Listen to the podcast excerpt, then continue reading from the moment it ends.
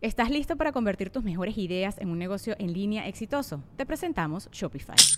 Tal vez no lo sabías, pero nuestro podcast More Than Mamis es un negocio y lo empezamos por supuesto para desahogarnos y hablar sobre la maternidad, no para convertirnos en expertas de ventas y del e-commerce. Así que sí, necesitábamos ayuda para vender nuestro merch y poner en marcha nuestra tienda. ¿Y cómo suena con Shopify?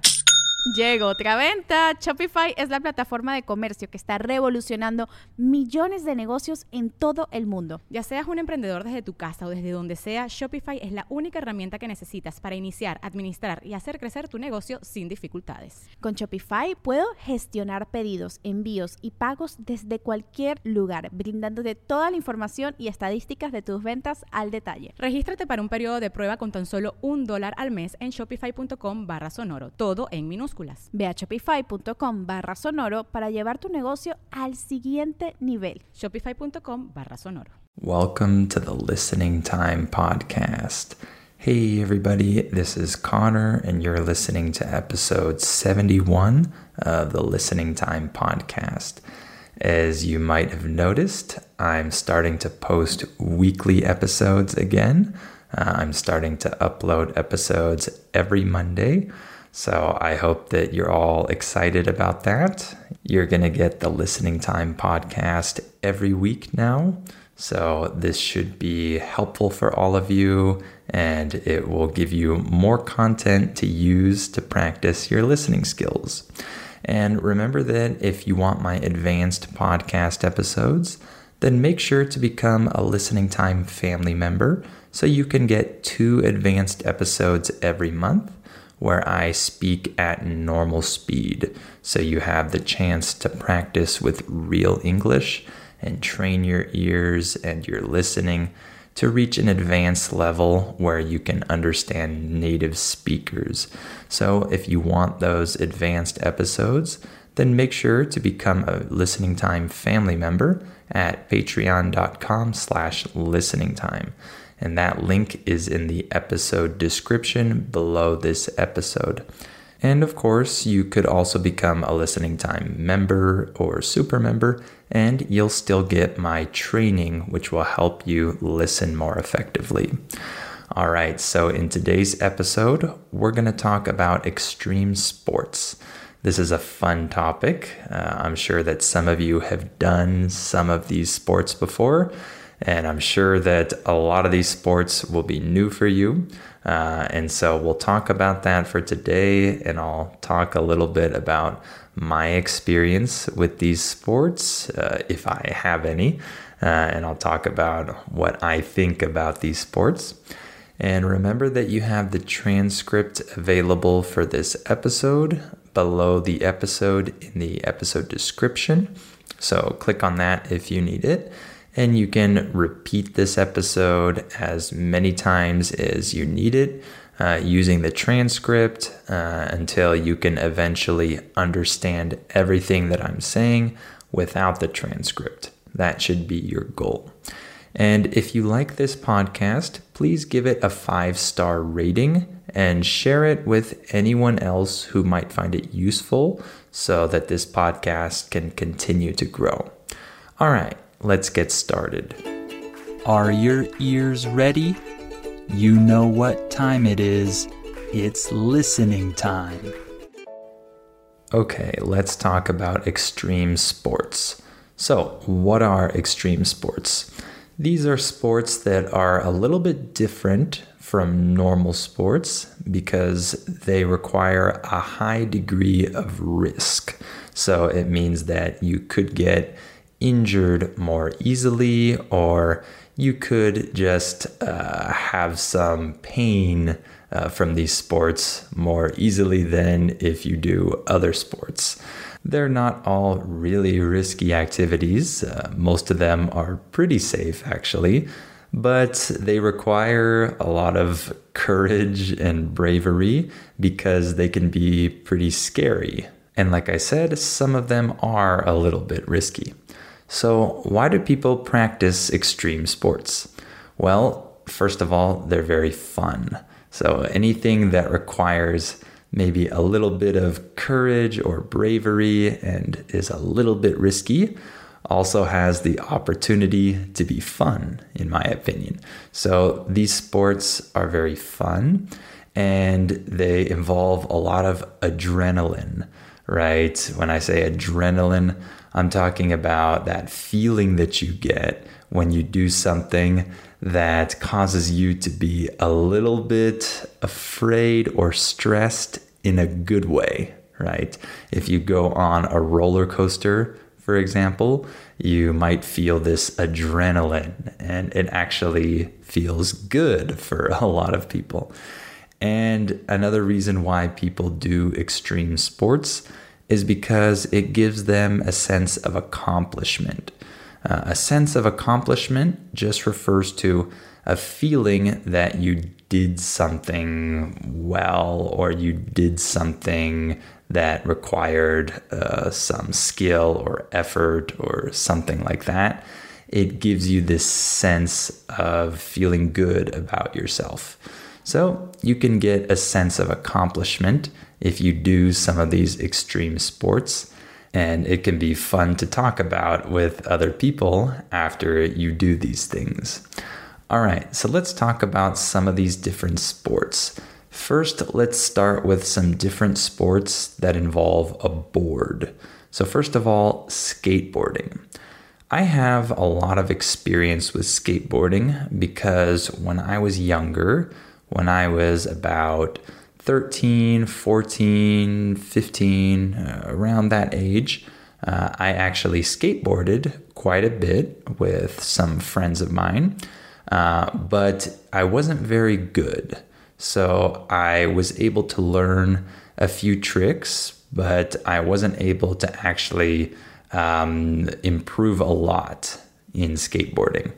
Uh, in English, when we use the word tricks, uh, in this context, we're talking about cool things or cool maneuvers that you can do uh, with a skateboard or with some other board or with whatever else you're using, right? So when you're skateboarding, when you do tricks, you make the board flip and do things in the air and then you land on the board again. These are tricks. So I knew how to do some tricks, but not many. Uh, but I had a friend who got really good at skateboarding. He was much more talented than I was. And so I still skated a lot with him. But the more important thing was to film him skating and create videos of his tricks and things like that. So I remember filming him a lot and creating videos that were like compilations of different tricks that he did. A compilation is like a collection of something, a collection uh, where you see a lot of different things in that one collection. That's a compilation. So I made these videos for him, filming these cool tricks that he did. And it was really impressive uh, to see what things he could do with a skateboard because I definitely couldn't do these things.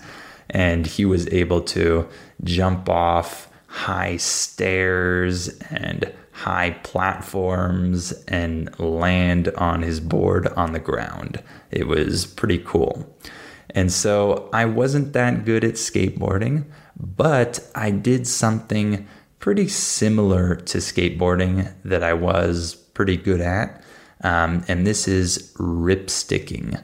A ripstick is kind of like a skateboard, but it only has two wheels, and the front and the back uh, don't stay completely flat and stable they actually move.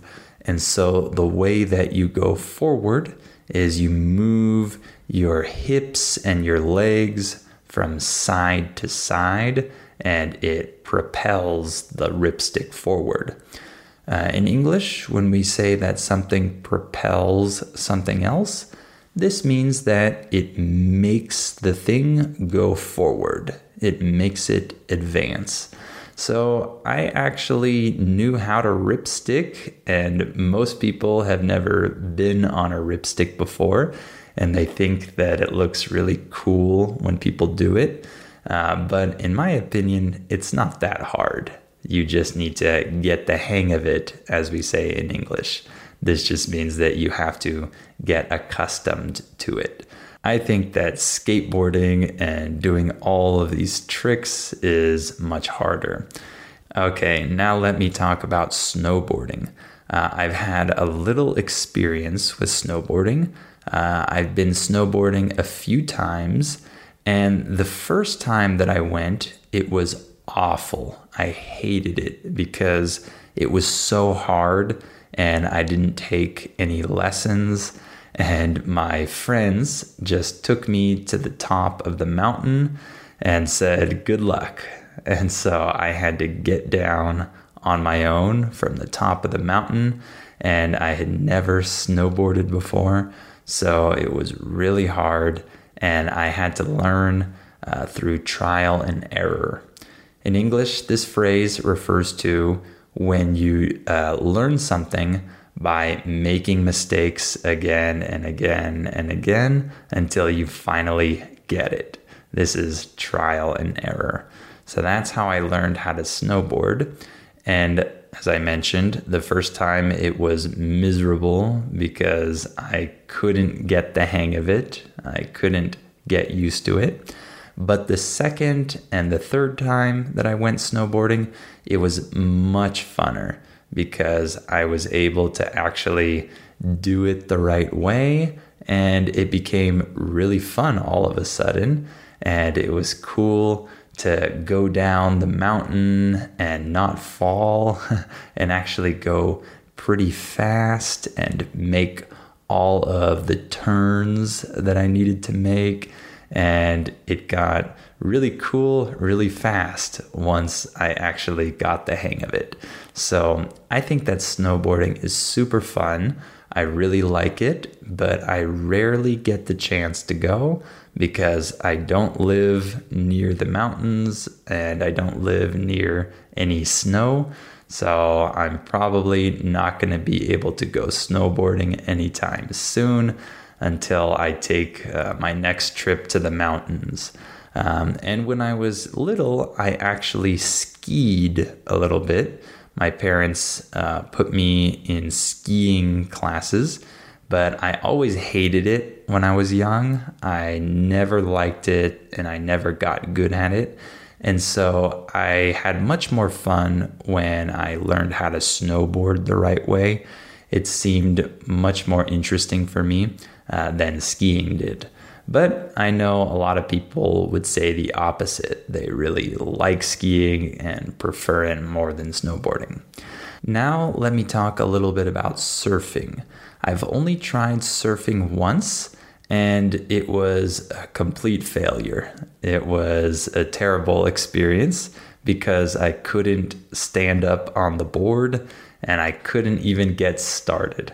And so I can't say that I have any experience with surfing really because I didn't even surf. I just tried, but uh, I wasn't able to do it. Uh, and surfing to me seems a little bit scarier than some of these other sports because you're out in the water, in the ocean, which, in my opinion, automatically makes it a little scarier than other sports because the ocean can definitely be a scary place. And I don't like being underwater for a long time. And sometimes, if there are a lot of big waves, uh, they can keep you underwater for a long period of time. And I don't like this. So I don't think that I'll ever get into surfing. Uh, and so, some of the risks with these board sports that I talked about uh, skateboarding, snowboarding, and surfing uh, involve injury when you fall off the board. Uh, especially with skateboarding, uh, injuries are part of this sport if you do it for long enough. Eventually, you're most likely going to get injured at some point, and hopefully, it's not too serious. But a lot of people break bones and have uh, serious injuries uh, when they do uh, more daring things on a skateboard. Uh, the word daring in English just means something that requires more risk. So if you do daring things, uh, you have the chance to get injured.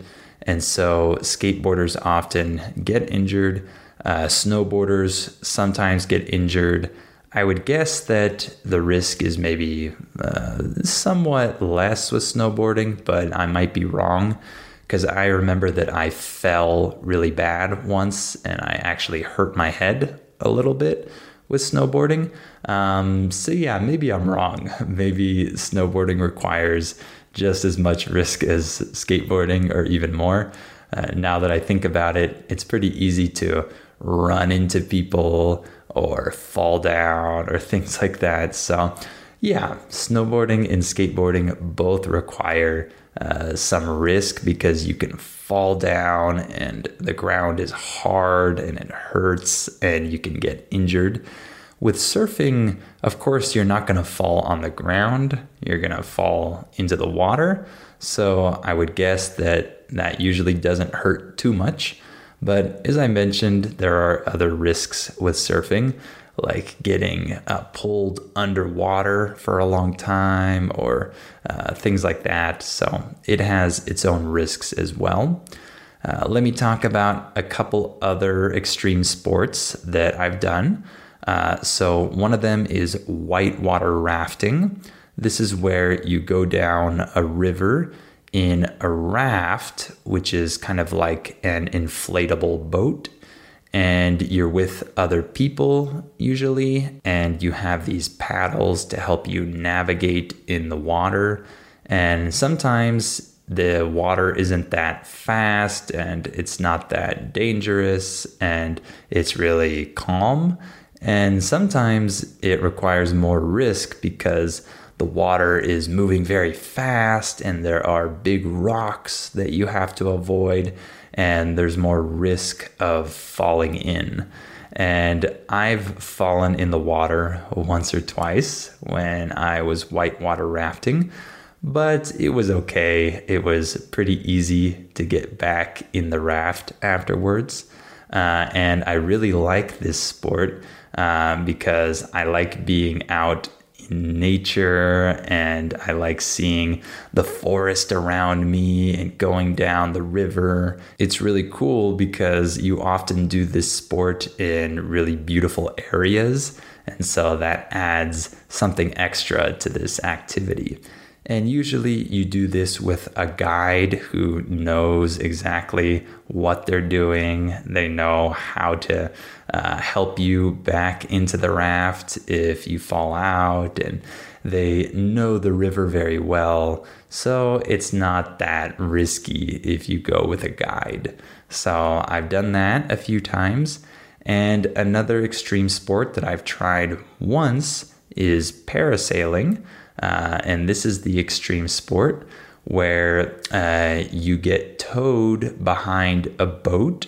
Uh, when someone tows you, this just means that they pull you. So you get towed behind a boat uh, in the air, actually. So the boat is on the water, of course, and you're in the air with this parachute above you and the boat is pulling you around and you're flying in the air over the water. Uh, this is a really fun sport. It was really cool to do this, but it can definitely be scary for a lot of people who are afraid of heights uh, because you go very high above the ground. And uh, just thinking about it might make some people shiver uh, because it seems pretty scary to just be flying by yourself over the ocean really high in the air. Uh, but it was really fun. I was definitely a little bit scared. And I know that there have been some accidents where the rope actually breaks or the person somehow uh, gets untied and then they are just flying in the air uh, without any help, without any rope, and they hopefully have to make it down to some safe place. Okay, uh, I've heard some stories uh, about this happening, so that's definitely a risk when it comes to this sport.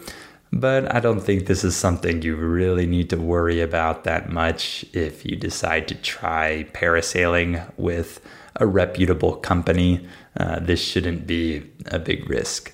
In English, when we use the word reputable, uh, we're talking about some company usually or some some other thing uh, that is respected that has been in the business or operating for many years and you can trust them.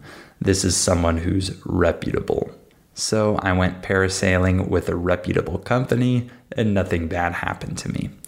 Lastly, let me talk about two more extreme sports that I haven't done, uh, but these sports are some of the most popular ones when you think about extreme sports. So, one of them is bungee jumping. This is where you jump off a very high place with a cord attached to your ankles. And then once you uh, reach down to a lower point, the cord uh, stops you from hitting the ground, right? Or from hitting the water. So this looks like a very scary extreme sport, in my opinion. This might be the scariest one, I think. Uh, I might try this, but it would definitely take some courage. And uh, I think that I would be super freaked out before I jump off the bridge or wherever the high place is.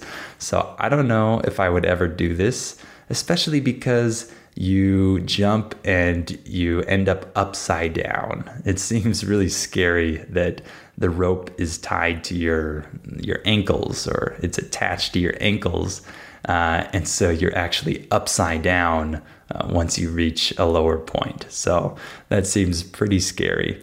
And the other really popular, really famous extreme sport that people think about when they think about this type of sport is skydiving. And this is the sport where you jump out of an aircraft uh, very high in the sky and you fall to the ground. So, first you free fall, meaning you just fall without a parachute, and then you release the parachute so that it can uh, allow you to fall at a very low speed and make it safely to the ground. So many people uh, pay money to do this sport maybe once in their life, or some people really like it and do it multiple times. But I've never done this. When I was younger, I really wanted to do this, but nowadays, I'm not so sure. I think that this seems a little bit crazy for me now. Uh, I definitely like adrenaline. I like the feeling of doing things like this. But skydiving seems pretty scary to me now. I think I've gotten more and more scared of these types of things as an adult, uh, especially now that I'm a father and I think of all the things, uh, the responsibilities that I have, and I think, hmm, is this a responsible thing that I should be doing? Um, I know that it's not that risky, of course, but uh, in my mind, uh, it seems a little bit scary. So I don't know if I'll ever do this sport or not. All right, why don't we stop there for today? I hope this episode was interesting for you, and I hope it was good practice for your ears, for your listening. Remember that if you want more practice and you want my training, then become a listening time member. And if you want my advanced podcast episodes, then become a listening time family member, and you'll get two new advanced episodes every month. And this will help you reach an advanced level of listening and it will help you understand native speakers. So the link is in the episode description below this episode. That's patreon.com slash listening time. So sign up today if you want that. And remember that you have the transcript for this episode in the episode description as well. So click on that if you need it. And if you like this podcast, then please give it a five star rating and share it with your friends, your family members, anyone else who's learning English who could benefit from this podcast. All right, well, thank you for listening to this episode, and I'll talk to you on the next episode of Listening Time. Before we continue, let me tell you about our sponsor, Rosetta Stone. As you all know, learning a language is challenging. Well, Rosetta Stone is a great tool that can help you with this challenge so you can improve your English or learn any of the other 25 languages that it offers. Rosetta Stone has helped millions of people learn foreign languages over the last 30 years. The idea behind Rosetta Stone is to provide you with a more natural and intuitive language learning method compared to other types of courses. Instead of focusing on tests, drills, or boring memorization, Rosetta Stone helps you develop your language skills naturally using interesting stories, dialogues, and visuals. In this way, you'll learn the language a little more like a child learns their first language, not just by memorizing things, but through engaging exposure to the language. Rosetta Stone is also convenient to use because of the flexibility of its lessons. They're full of helpful content, but they're also pretty short and you can do them whenever you have the time. This will help you work them into your schedule more easily. And one other cool feature that Rosetta Stone has is its speech recognition tool called TruAccent. It can detect the differences between your pronunciation and a native speaker's pronunciation, so it can give you feedback on how you're pronouncing words and help you improve. As you can see, Rosetta Stone is a language learning tool with a ton of value. Don't put off learning that language. There's no better time than right now to get started. For a very limited time, Listening Time listeners can get Rosetta Stone's lifetime membership for 50% off. That's 50% off unlimited access to 25 language courses for the rest of your life. Redeem your 50% off at rosettastone.com slash listening time today. ¿No se merece tu familia lo mejor? Entonces, ¿por qué no los mejores huevos? Ahora, Egglands Best están disponibles en deliciosas opciones. Huevos clásicos, de gallina libre de jaula y orgánicos de Egglands, que ofrecen un sabor más delicioso y fresco de granja que le encantará a tu familia. En comparación con los huevos ordinarios, Egglands Best contiene la mejor nutrición como 6 veces más vitamina D, 10 veces más vitamina E y el doble de omega 3 y B12. Solo Egglands Best. Mejor sabor, mejor nutrición, mejores huevos. Visita egglandsbest.com para más información.